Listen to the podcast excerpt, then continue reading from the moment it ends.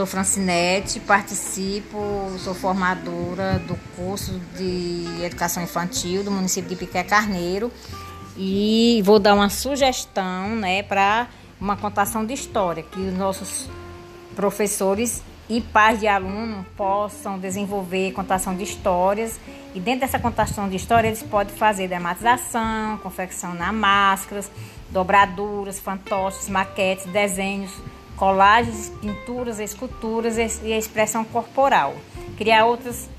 outros finais para a história, criar novas histórias com os mesmos personagens, criar novas ilustrações, selecionar a palavra da história e criar outras histórias contendo essas palavras. É fundamental que as crianças sejam ouvidas, cada criança terá a sua expressão pessoal sobre a